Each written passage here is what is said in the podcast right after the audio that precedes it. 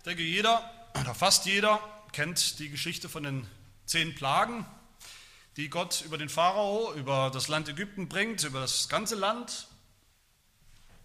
Und warum tut er das? Um das Volk, um sein Volk, das Volk Israel, aus der Gefangenschaft, aus der Sklaverei in Ägypten zu befreien, damit es ihm dienen kann, damit es ihm dienen kann. Und das geht eben nur in Freiheit, nicht als Knechte, nicht als Sklaven.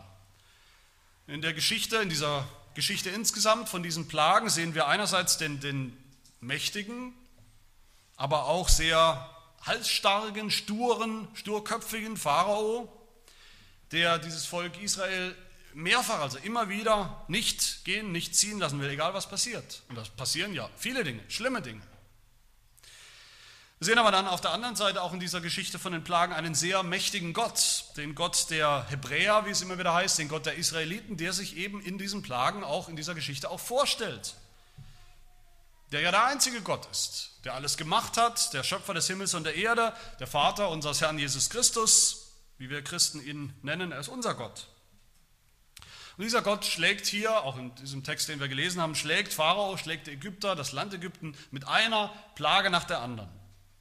In den ersten fünf Plagen haben wir gehört, wie Gott durch seine Diener, durch Mose und Aaron, wie er das, das Wasser des Nils, also im Prinzip das ganze Wasser des Landes, zu Blut verwandelt, wie er Frösche, Millionen, Abermillionen von Frösche äh, wimmeln lässt in Ägypten, die das, das ganze Leben, das private und öffentliche Leben eigentlich zum Stillstand bringen, wie er Mücken gebracht hat, Stechfliegen gebracht hat über das Land und über die Leute, wie Gott das Land verseucht hat durch Schwärme, Schwärme von irgendwelchen Viechern, Insekten.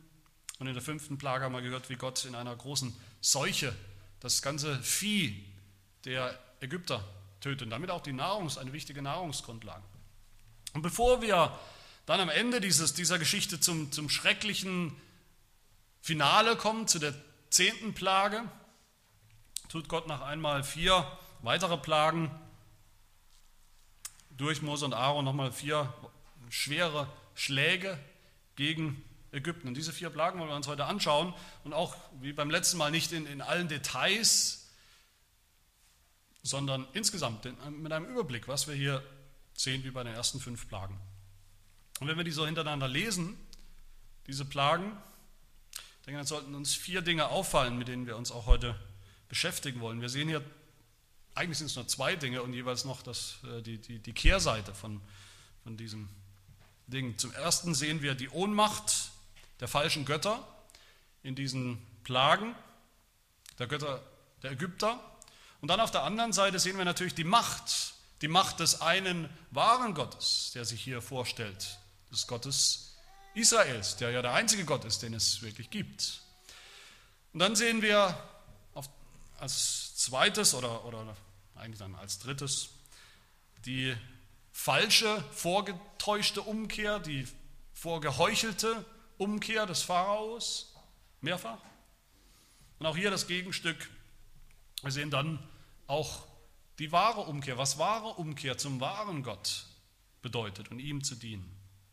Also die Ohnmacht der falschen Götter und die Macht des wahren Gottes und falsche oder geheuchelte Umkehr zu Gott und wahre Umkehr zum wahren Gott. Das sind meine Punkte dieser Predigt und über diesen Text.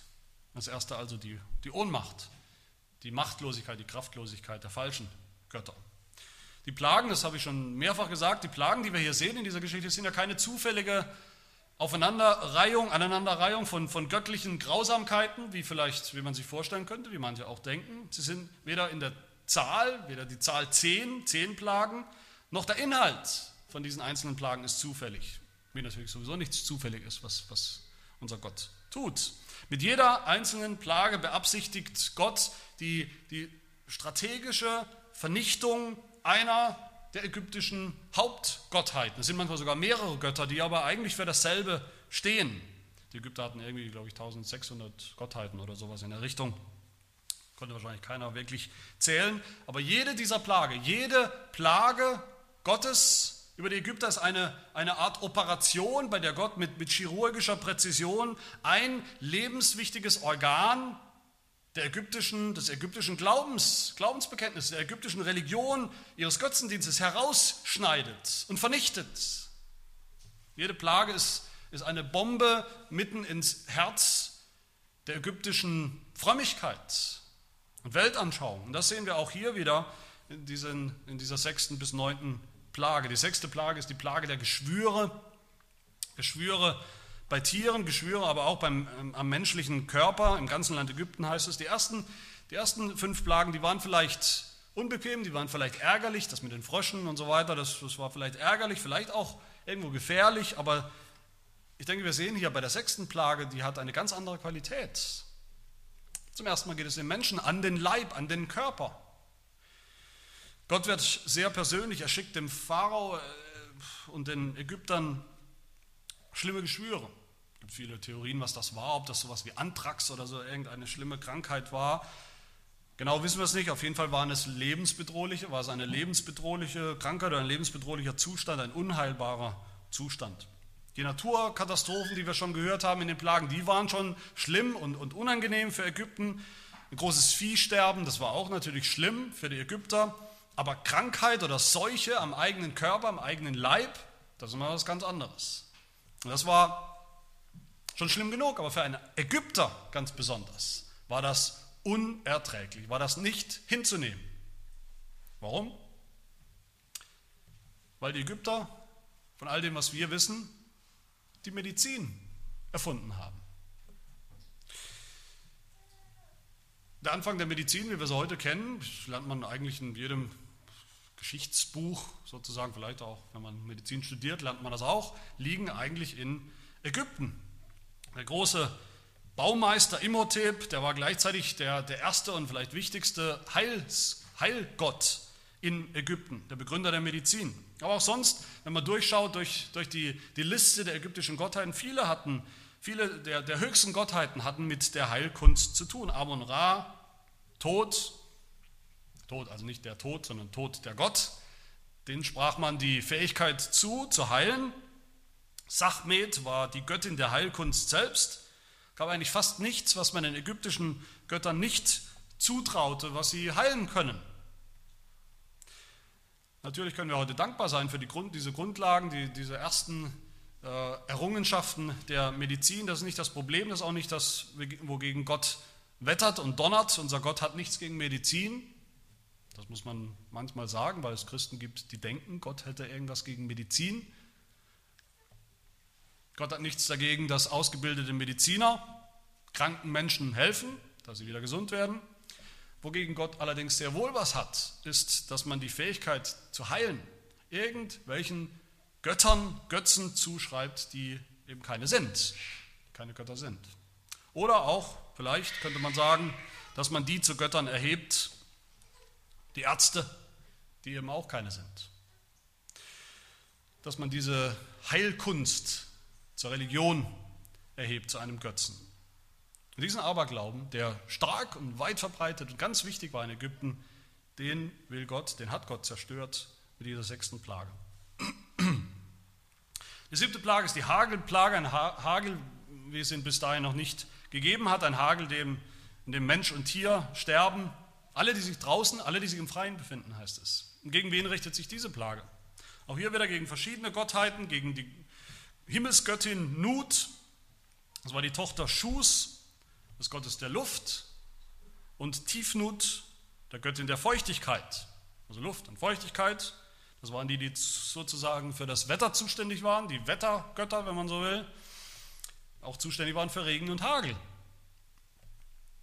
Und es richtet sich gegen den Gott Shu, den Herrscher der Luft, selbst der insgesamt zuständig war für alles, eigentlich für alles, was aus dem Himmel herabkam, was aus dem Himmel herabfiel. Der zuständig war, Regen zu, für Regen zu sorgen, wenn es nötig war, aber auch den Menschen zu, be, zu beschützen vor zu viel Regen und vor Hagel, vor einem tödlichen Hagel, einem gefährlichen Hagel. Gegen all die vielen anderen Gottheiten richtet sich diese Plage, die angeblich die Ägypter vor solchen ähnlichen Naturphänomenen wie diesem Hagel eben beschützen können. Wenn man nur genug an sie glaubte. Wenn man ihnen nur die richtigen Opfer gebracht hat und genügend Opfer gebracht hat, dann konnten sie das tun, angeblich. Die achte Plage, das ist die sprichwörtliche Heuschreckenplage. Gott hat die Heuschrecken ausgewählt, sicherlich deshalb, weil die Ägypter fest glaubten an einen weiteren Gott, einen Gott Min, den Schutzpatron der Ernte, der eben ganz besonders dafür zuständig war, dass genau das nicht passierte, dass die, die Heuschrecken nicht als Schwärme über die Ernte kamen und die Ernte ausgelöscht wird oder ausbleibt. Die Ägypter hatten ein wichtiges Fest, das war eine Art Erntedankfest gewidmet dieser Gottheit, diesem Gott Min. Ob, das, ob, das, äh, ob die achte Plage genau an dem Tag des Erntedankfestes passiert ist oder nicht, das wissen wir nicht genau, aber viele Forscher und Bibelausleger halten es für möglich. Möglich ist es auf jeden Fall. Das würde Sinn machen. Auch hier gab es noch andere Gottheiten in Ägypten, die, die mit der Ernte und, und mit den Feldern äh, zu tun hatten, sie beschützen konnten angeblich vor allerlei Übel. Es gibt eine alte ägyptische Inschrift auf einer Säule, die man gefunden hat, wo drauf steht, die stand an einem Feld wahrscheinlich, da stand drauf oder steht drauf, ein Feld, das die Götter vor den Heuschrecken beschützen mögen. Ja, das mögen sie vielleicht, aber hier haben sie es anscheinend nicht und nicht gekonnt. Diesen Glauben macht Gott hier zunichte, gründlich zunichte mit der achten Plage. Und die neunte Plage dann ist die Plage der Finsternis, nicht der Finsternis in der Nacht, sondern der Finsternis am Tag, mitten am Tag. Diese Plage richtet sich oder zeigt eigentlich die absolute Ohnmacht oder Machtlosigkeit auch wieder von bestimmten Göttern, nämlich dem Gott Amon Ra, dem Gott Aten, Atum, Horus und man könnte noch andere aufzählen, die alle zu tun haben, womit? Mit der Sonne. Alle sind Gottheiten, die irgendwo mit der Sonne zu tun hatten in Ägypten, die die Sonne bestimmen konnten, in denen die Sonne selbst vergöttert wurde. Die Sonne wurde als eine Art Gott verehrt in Ägypten. Wir sehen wir Gott, der eine Gott, nicht die ganzen Sonnengötter der Ägypter, sondern der eine Gott, der kann es am Tag, mitten am Tag dunkel machen, dass die Sonne einfach aufhört zu scheinen. Und, und die Götter der Ägypter, was machen die? Die können nur zuschauen, passiv, weil sie eben keine Macht haben, keine Kraft haben, weil es sie ja gar nicht gibt als Götter. Also das ist das, was wir sehen sollen. In diesen zehn Plagen, die zehnte, wie gesagt, schauen wir uns nochmal extra dann an, in diesen zehn Plagen nimmt Gott einen, einen Rundumschlag vor gegen die Hauptgottheiten des ägyptischen Pantheon, gegen die ägyptische Religion insgesamt, gegen den ägyptischen Glauben insgesamt, gegen alles, was sich, was als Gott bezeichnet wird, was sich als Gott erhebt und was damit natürlich die Existenz oder die Macht des einen wahren Gottes streitig macht. Aber nicht nur die Götter in Anführungsstrichen Ägyptens sind machtlos, sehen wir hier. Auch die Zauberer, die Magier, die ja Großes vollbringen können, die der äh, Pharao immer wieder ruft, der immer wieder auftanzen lässt in den ersten Plagen. Wir haben gesehen in der vierten Plage, schon in der vierten von zehn, dass sie nicht mehr in der Macht, äh, äh, dass sie am Ende ihrer Macht waren, dass sie nicht mehr in der Lage waren, die Plage, das was Mose und Aaron gebracht haben, zu kopieren. Sie konnten es nicht mehr, steht einfach im Text. Sie konnten es nicht mehr. Sie waren am Ende ihres Lateins. In der sechsten Plage lesen wir, dass sie selbst, wir haben es gelesen, dass sie selbst jetzt sogar betroffen waren von den Geschwüren. Also nicht nur konnten sie das nicht kopieren, sie konnten sie nicht mal selbst davor schützen. Und schon gar nicht die Ägypter, schon gar nicht den Pharao. Auch sie sind völlig machtlos, wie sie dastehen. Aber nicht nur die Götter, nicht nur die Zauberer, sondern der Pharao selbst ist völlig machtlos, oder nicht? Er, der sich, wie wir immer wieder gesehen haben, ja selbst als eine Art Gott sah und feiern ließ, der religiöse Anbetung seines Volkes, seiner Untergebenen einforderte und der nicht mit der Wimper zuckte, wenn er angebetet wurde, der sich selbst als allmächtiger Herrscher nicht nur über Ägypten, sondern über, über die ganze Welt verstand. Er steht dabei er kann nur zusehen, wie Plage über Plage über Plage über dieses Volk, über ihn selbst hereinbricht. Was für ein mächtiger Pharao. Ja, ein, ein, ein ohnmächtiger als ein allmächtiger Pharao. Gott lässt ihn ziemlich alt aussehen in diesen Plagen. Und bevor wir jetzt zu schnell, vorschnell sagen oder denken, ja, ich habe doch nichts zu tun mit all den ägyptischen Gottheiten, mit diesem Pantheon, mit diesen 1600 Gott, Göttern. Was, an die habe ich, war ich noch nie, nicht eine Sekunde in Versuchung, an die zu glauben. Auch mit viel Götterei habe ich nichts zu tun. So denken wir vielleicht. Dann sei uns schon mal als allererstes gesagt, selbst das Volk Gottes, das Volk Israel, das ja dabei war damals, wie Gott diese Wunder, diese Zeichen seiner Macht, seiner Allmacht getan hat. Wir werden, müssen nicht allzu weit blättern in der Bibel, bis wir sehen, dass selbst sie immer wieder versucht waren, sich andere Götter zu machen, sich zu vereinen, neben ihrem Gott, den sie natürlich noch haben wollten, aber doch auch die Götter von anderen Völkern drumherum mit aufzunehmen in ihren Glauben. Auch wir sind versucht, uns Götter zu machen. In unseren Gedanken, in unserem Herzen. Das geht schneller, als wir denken. Vielleicht gerade in einer Zeit, in einer Zeit, die sich ja gerne als unreligiös, als, als atheistisch oder wir haben mit dem Glauben überhaupt nichts mehr zu tun, so versteht man sich, so bezeichnet man sich. Also meine Meinung, dass da die Menschen sogar noch viel mehr versucht sind, sich in ihren Herzen, in ihren Köpfen, in ihren Gedanken Götzen zu machen, die das ersetzen sollen, was man eben verloren hat, den wahren Gott. Was sind eigentlich Götzen? David hat mal erzählt, in seiner Schulklasse wurde die Frage auch gestellt und da kam eine Antwort, es könnten Ziegen sein. Ja, es sind keine Ziegen, es sind Götzen sind Gottheiten, die nicht unbedingt eine Form haben, die wir nicht unbedingt sehen können, die nicht getöpfert oder geschnitzt oder was auch immer sind, wie man das auch findet, die nicht unbedingt einen, einen Schlangenkörper haben wie in Ägypten oder einen Löwenkopf, die nicht mal unbedingt, unbedingt einen bestimmten Namen haben oder einen bestimmten Jahrestag, an dem man diesem Götzen huldigt oder, oder Opfer bringt. Ein Götze ist das oder der, worin ich mein Vertrauen setze in meinem Leben oder in einem Teilbereich meines Lebens so sehr, dass ich dafür nicht mehr den wahren Gott brauche, nicht mehr auf den wahren Gott zu vertrauen brauche, weil ich ja schon einen Götzen habe, sein Ersatzgott. Zu dem Götzen, oder ich sage dann, ich brauche Gott nicht, ich habe doch schon X oder Y. Wenn ich das sage, ich brauche Gott nicht, ich habe doch schon, dann ist das, was ich da einfülle, in diesem Satz, ist ein Götze, ist mein Götze. Ein Götze kann alles Mögliche sein, böse Dinge, schlechte Dinge, Götze, alles Gute kann auch zum Götzen werden. Sehr leicht. Die Familie, Sport, Sex, Sexualität, Alkohol, meine Freizeit, Hobbys, Geld, meine eigenen Fähigkeiten können zum Götzen werden, meine Schlauheit, meine Intelligenz kann zum Götzen werden, die Vernunft kann zum Götzen werden,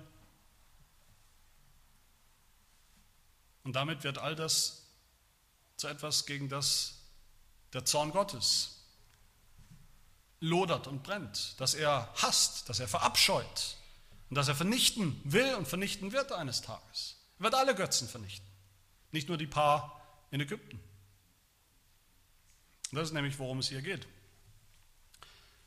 Wenn Gott sämtliche Gottheiten in Ägypten vernichtet, vernichtend schlägt, hier in den Plagen, er ist es, er ist, er ist derjenige, er, dieser Gott, der eine wahre Gott ist derjenige, wie in, wie in dem Märchen äh, von des Kaisers neue Kleider. Er ist derjenige, der den Ägyptern verrät, dass ihre ganzen Götter in Wirklichkeit eigentlich nackt sind, dass sie keine Kleider anhaben, dass es sie gar nicht wirklich gibt. Er, er verrät den Ägyptern dieses Geheimnis hier. Und wenn Gott das tut hier, dann zeigt er sich gleichzeitig, stellt er sich gleichzeitig hin als die einzige Alternative. Nachdem er die ganzen Götzen dargestellt hat als das, was sie sind, nämlich Nichtlinge. Sie gibt es gar nicht, sie haben keine Kraft und sie existieren gar nicht. Stellt er sich auf der anderen Seite hin als den einzig wahren Gott, der keine Konkurrenz hat. Den einzigen Gott, der übrig bleibt. Der allmächtige Gott. Das ist mein zweiter Punkt. Oder die Kehrseite, wenn man so will. Die Macht des wahren Gottes gegenüber der Ohnmacht der Götzen. Er ist der Gott, Jahwe ist der Gott, der Mensch und Tier mit Geschwüren schlagen kann, was die Zauberer nicht mehr können, was eigentlich niemand anders mehr kann in der Geschichte. Er kann es und er kann sie davon wieder heilen. Er kann es geben, er kann es wieder wegnehmen. Er ist der ultimative Heiler. Er ist der Gott, der einzige Gott, der die Elemente des Himmels beherrscht, der Hagel und Regen und was auch immer machen kann, bis hin zu Sintfluten machen kann, schaffen kann, der sie aber genauso gut wieder wegnehmen kann, aufhören lassen kann, den, den Regen oder den Hagel der die Menschheit beschützen kann vor den Himmelskräften, Himmelsgewalten, so wie er es Noah versprochen hat. Nach der Sintflut. Von nun an soll nicht aufhören Saat und Ernte, Frost und Hitze, Sommer und Winter, Tag und Nacht, solange die Erde besteht. Weil ich es kann, weil ich Gott bin. Er ist der Gott, der, der einzige Gott, der Heuschreckenschwärme beherrscht und schicken kann, sodass sie alles auffressen, dass sie alles verderben, der aber die Seinen auch beschützen kann, der Menschen auch beschützen kann, sodass die Seinen immer was zu essen haben. Mitten in der Hungersnot, was ja übrigens der Grund war, der einzige Grund, wenn wir uns erinnern, warum das Volk Israel ja überhaupt erst nach Ägypten gekommen ist. Wenn Gott, der wahre Gott, den Wind aus dem Osten blasen lässt, dann fallen die äh, Heuschrecken millionenfach über die Erde, über diese Menschen herein in Ägypten. Wenn er den Wind drehen lässt, was er kann, dann werden sie wieder davon geblasen. Einfach so, weil er es kann und niemand anders. Er ist der Gott, der einzige Gott, der, der Licht und Finsternis schaffen kann. Schon am Anfang der Schöpfung haben wir das, sehen wir das im Schöpfungsbericht. Finsternis und Licht, Gott tut es. Er ist derjenige, der wie, wie der Prophet Jesaja es sagt, ich bin derjenige, der das Licht, der ich das Licht mache und die Finsternis schaffe, der ich Frieden gebe und Unheil schaffe. Ich, der Herr, vollbringe dies alles. Er gebietet der Finsternis, dass sie Licht wird und umgekehrt dem Licht, dass es zur Finsternis wird, wie es ihm gefällt, weil er der Schöpfer ist von Licht und Finsternis, weil er es kann. Und was ist eigentlich das, das Ziel von all dem? Was ist das Ziel, was Gott verfolgt in den Plagen? Was will er eigentlich erreichen?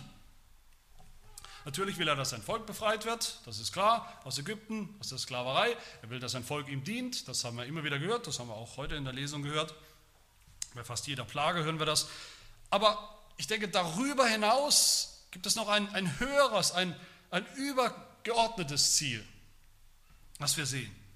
Damit diese Leute, die Ägypter und die Israeliten übrigens auch, ihm überhaupt Glauben und Vertrauen schenken, damit sie überhaupt, damit die Israeliten überhaupt befreit werden wollen damit sie ihm überhaupt dienen wollen, muss er sich offenbar, muss er sich zeigen als der allmächtige Gott.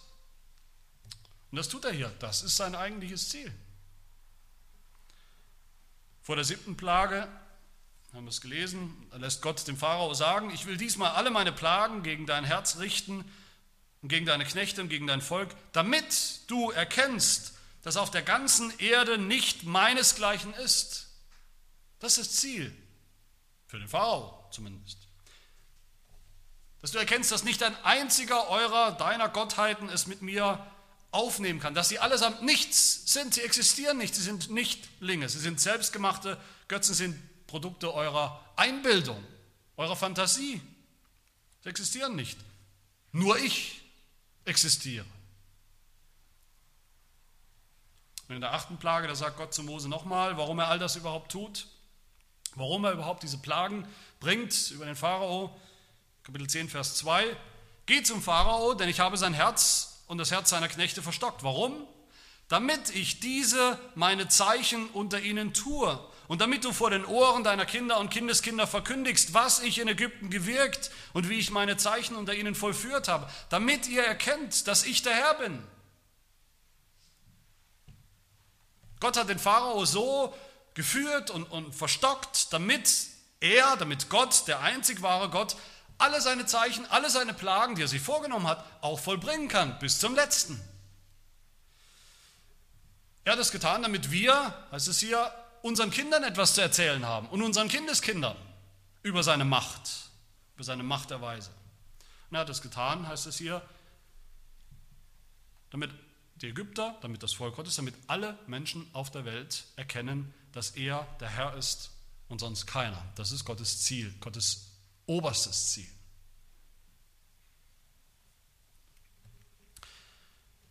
Jetzt könnte man denken, sind die Plagen, wenn man die insgesamt mal so liest, diesen Bericht, diese Geschichte, sind diese zehn Plagen, sind die nicht in Wirklichkeit ein Beweis für Gottes Machtlosigkeit?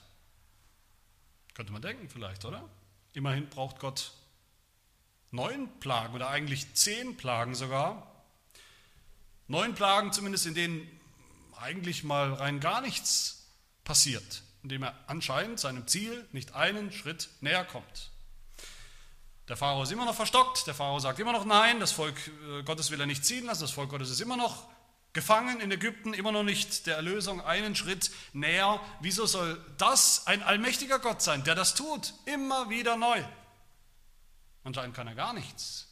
Er kann zwar große Dinge tun, aber am Ende kommt nichts dabei raus.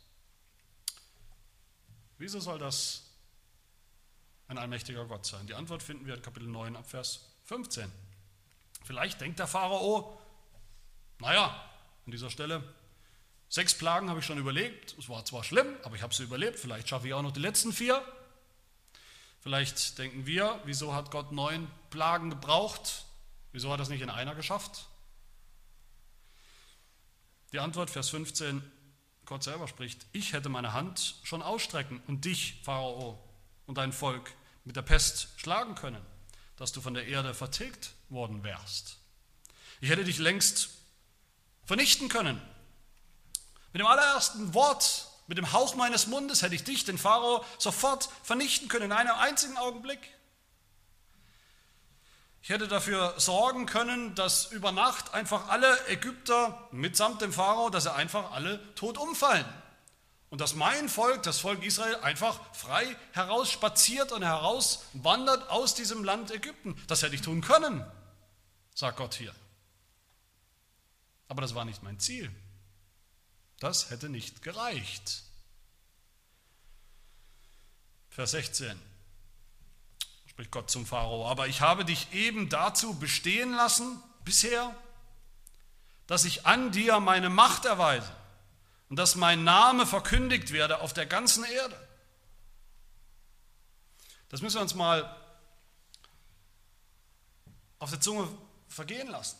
Das ist Gottes Mathematik. Gottes Mathematik ist, wenn ich zehn Plagen brauche, dann bringt mir das nicht weniger Ehre, sondern mehr Ehre als nur eine. Dann zeigt das nicht weniger, dass ich allmächtig bin, sondern das zeigt viel mehr, dass ich der allmächtige Gott bin. Wenn ich den Pharao nicht einmal verhärte, sondern zehnmal, dann zeigt das nicht weniger, dass ich ihm haushoch überlegen bin, sondern mehr. Und dann ist am Ende auch meine Rettung, meine Erlösung nicht kleiner, sondern viel, viel größer. Wieso das so ist, das können wir nicht im letzten erklären und, und, und begreifen. Das bedeutet dann ja auch, wenn wir das ernst nehmen und weiterdenken, dass Gott, um das zu tun, um seinen Namen groß zu machen, um sich selbst zu zeigen als der allmächtige Gott, dass er toleriert, dass er hinnimmt, dass er hingenommen hat, dass sein Volk eben dann länger leiden muss. Zehn Plagen länger leiden muss. Länger in Ägypten sein muss. Das hat Gott dann eingeplant und hingenommen. Das kann man nicht letztlich alles erklären und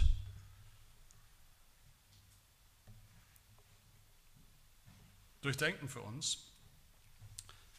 Gott bekommt mehr Ehre demnach, wenn er seinem Volk Leid zumutet, mehr Leid zumutet, um uns, um sein Volk dann daraus zu retten, vor den Augen der ganzen Welt, die zuschaut, als wenn er das nicht tun würde. Aber mein Lieben, das ist für uns eigentlich schon ein, ein, ein direkter Hinweis auf das Allerwichtigste, auf das Evangelium. Die allerhöchste Ehre die allerhöchste Ehre bekommt Gott dadurch, dass er seinem eigenen Sohn Leid zugemutet hat. Lange, ein ganzes Leben lang. Das Leid unter Sündern zu leben, als Sünder verschrien zu sein, obwohl das nicht war, von Sündern getötet zu werden am Kreuz, als Sünder ans Kreuz genagelt zu werden, sodass er dann drei Tage tot war um ihn dann erst, dann erst nach diesen drei schier endlosen Tagen zu retten. Aus den Mächten des Todes, aus den Mächten der Finsternis, bis er dann aus dem Grab herausschreitet und in den Himmel aufgefahren ist und damit die, die neue Schöpfung eingeläutet hat. So, meine Lieben, so sind die Plagen eben nicht nur ein Zeichen, dass Gott wirklich Gott ist, der einzige Gott, der allmächtige Gott, sondern sie sind auch ein Zeichen dafür, dass dieser Gott eben jetzt seine Herrschaft angetreten hat. Er tritt sie jetzt an, sichtbar an. Sind ein Zeichen dafür, die Plagen schon damals sind ein Zeichen dafür, dass die alte, die gefallene, die sündhafte Schöpfung, in der der Pharao eben sinnbildlich, symbolisch noch herrscht, als Fürst der Finsternis, mit seinen ganzen Mächten der Finsternis herrscht und sie im, in seinem Eisengriff hat, dass diese Zeit, diese Wirklichkeit schon angezählt ist, dass sie ihrem Ende entgegengeht und dass die neue Schöpfung jetzt schon begonnen hat, etwas ganz Neues begonnen hat. Denke, das sehen wir nirgendwo deutlicher als in der, in der achten Plage, in der Plage der Finsternis. Was ist diese Plage? Das ist ein, ein, ein Rückschritt eigentlich zum Anfang der Zeit wo Gott die Welt geschaffen hat. Was war da? Da herrschte diese Finsternis. Finsternis war über der Welt, über der Tiefe. Eine Finsternis, die Gott erstmal in den Griff bekommen musste, die Gott erstmal beherrschen musste, bevor die Schöpfung entstehen konnte. damals hat Gott in diese feindliche, feindselige Finsternis, hat Gott Licht hineingebracht, Licht hineingesprochen und sie war da. Finsternis ist ein Zeichen des Gerichts, des Gerichts Gottes über diese gegenwärtige sündhafte Welt. Sie hat nichts, sie ist Finsternis und sie hat nichts verdient als endlose Finsternis, wo Heulen und Zähneklappern sein wird. Das werden wir übrigens auch wieder sehen, ein paar Kapitel weiter im Buch Exodus am Berg Sinai, beim Bundesschluss. Auch da wechseln sich interessanterweise immer wieder Licht und Finsternis ab. Gericht und Heil, Segen und Fluch. So sehen wir es bei den Propheten, die immer wieder sagen, Finsternis ist, ist ein, ein Gericht Gottes über diese sündhafte, gefallene Welt, dass Gott sie richten wird und auslöschen wird. Am deutlichsten sehen wir es bei Jesus Christus am Kreuz, wo es heißt in den Berichten der Evangelien, Matthäus 27, Vers 45 zum Beispiel, aber von der sechsten Stunde an mitten am Tag, kam eine Finsternis über das ganze Land bis zur neunten Stunde. Eine Finsternis, die man greifen konnte, genauso wie die Finsternis dieser neunten Plage. Finsternis des Gerichts über die Sünde und über diese alte Schöpfung. Und doch ist aus dieser Finsternis mitten am Tag, am Kreuz, durch die allmächtige Kraft Gottes ist das Licht, das Licht der neuen Schöpfung hervorgekommen, herausgekrochen sozusagen. Nämlich als Jesus auf der anderen Seite der Finsternis sozusagen aus dem Grab herausgekommen ist und in dieses Licht, in dieses Licht der neuen Schöpfung eingegangen ist. Als, als erster der neuen Schöpfung, als Herrscher der neuen Schöpfung. Und das ist das, ist das Evangelium.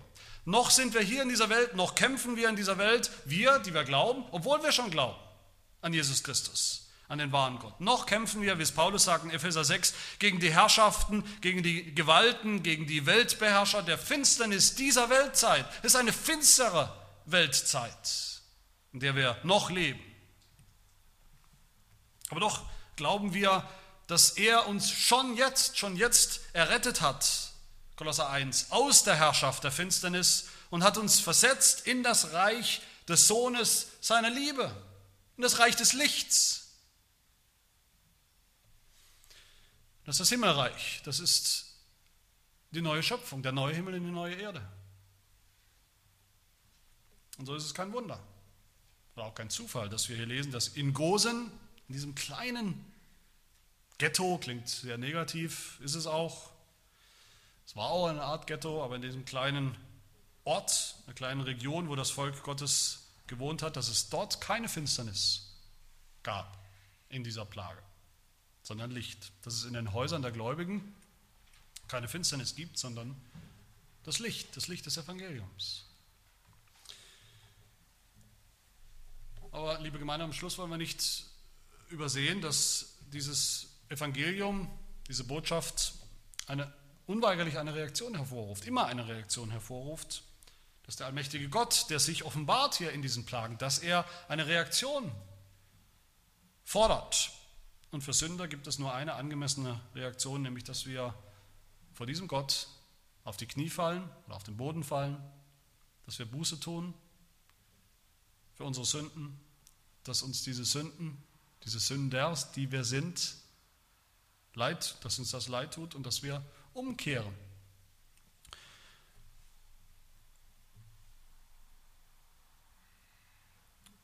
Und das sehen wir beim Pharao. Beim Pharao sehen wir ein, immer wieder ein, ein, ein bekanntes Muster. Immer wieder plustert er sich auf.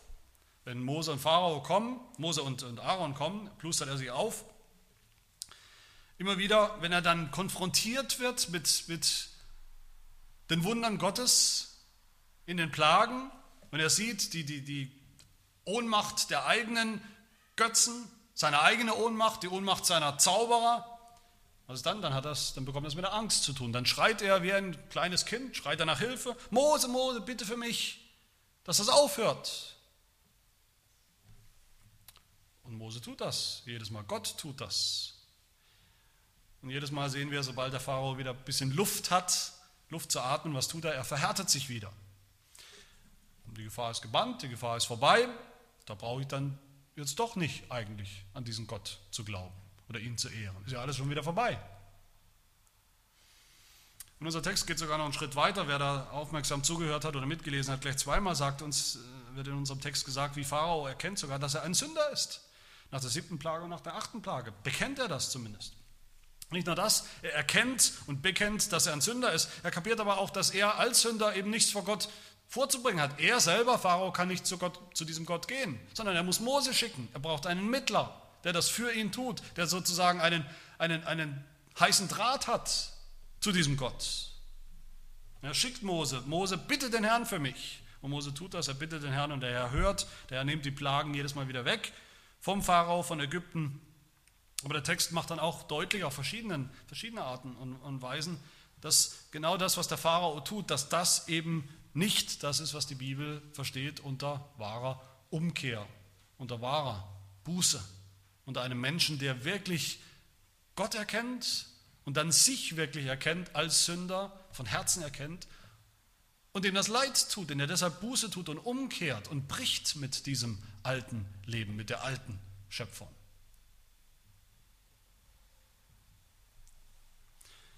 Was der Pharao tut, das ist rein pragmatisch. Das ist so pragmatisch wie ein Mensch, der gar nicht an Gott glaubt, der sich vielleicht gebrüstet hat sein ganzes Leben, ein Atheist zu sein, wenn es dann hart auf hart kommt, es passiert etwas Schlimmes, dann versucht das halt doch mal mit Gebet.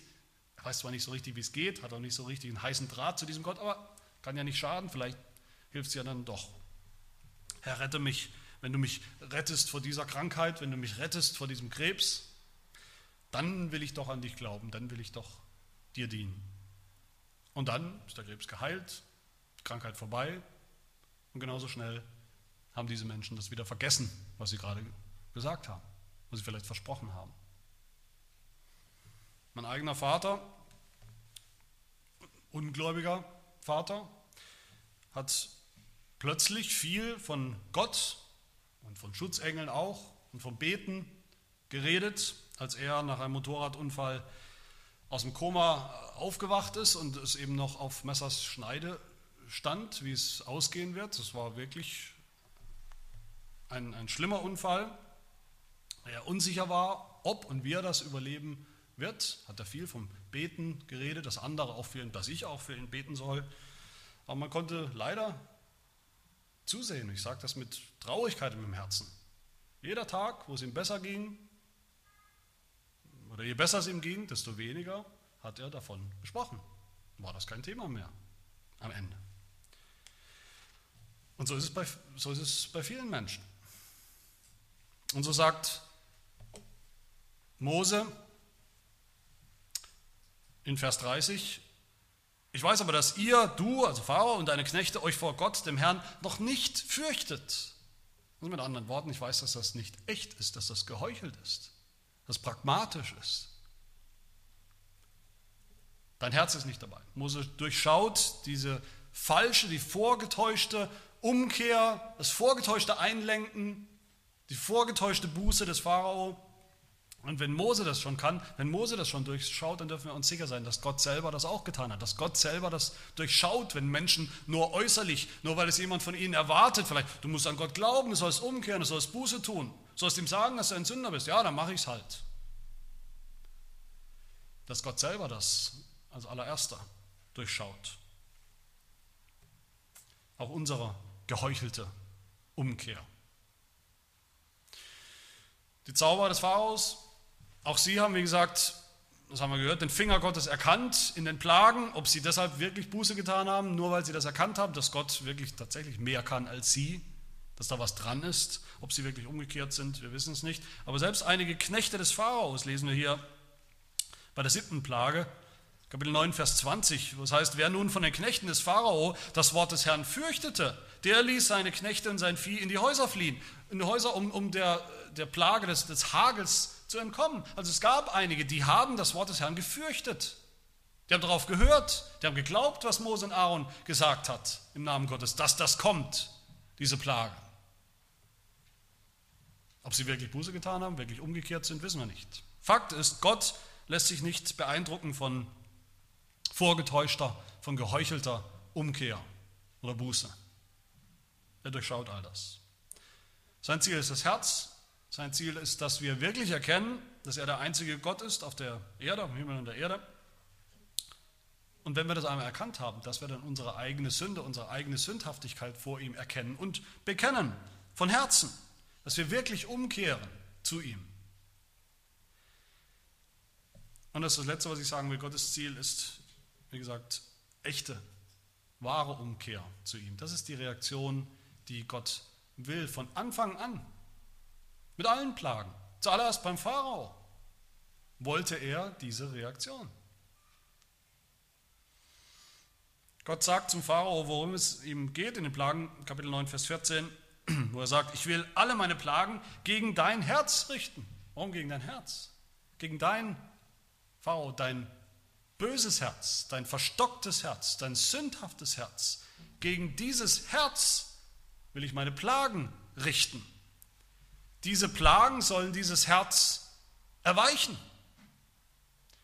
brechen, demütigen, zur Umkehr leiten, zur Buße leiten. Später sagt Gott das übrigens einmal zu seinem eigenen Volk, zu seinem Volk dem Volk Israel, das, wie wir wissen, jeder, der irgendwas aus dem Alten Testament weiß, dass sein Volk leider eben auch nicht immer durch die Bank durch gläubig war und gehorsam war. Er sagt zu seinem eigenen Volk, dass er ihnen Plagen senden wird. Deuteronomium 28. Dass er ihnen Plagen senden wird, um ihr Herz zur Umkehr zu bewegen. Deuteronomium 28, ziemlich am Ende heißt es, spricht Gott zu seinem Volk, wenn du nicht darauf achten wirst, alle Worte dieses Gesetzes zu tun, die in diesem Buch geschrieben sind, sodass du diesen herrlichen und furchtgebietenden Namen, den Herrn, deinen Gott, fürchtest, so wird der Herr dich und deinen Samen mit außerordentlichen Plagen treffen. Ja, mit großen und andauernden Plagen und mit bösen und andauernden Krankheiten. Und er wird alle Seuchen Ägyptens, also die Plagen, über dich bringen, vor denen du dich fürchtest, und sie werden dir anhaften. Eine, eine halbherzige Umkehr, ein halbherziger Glaube, ein halbherziger Gehorsam,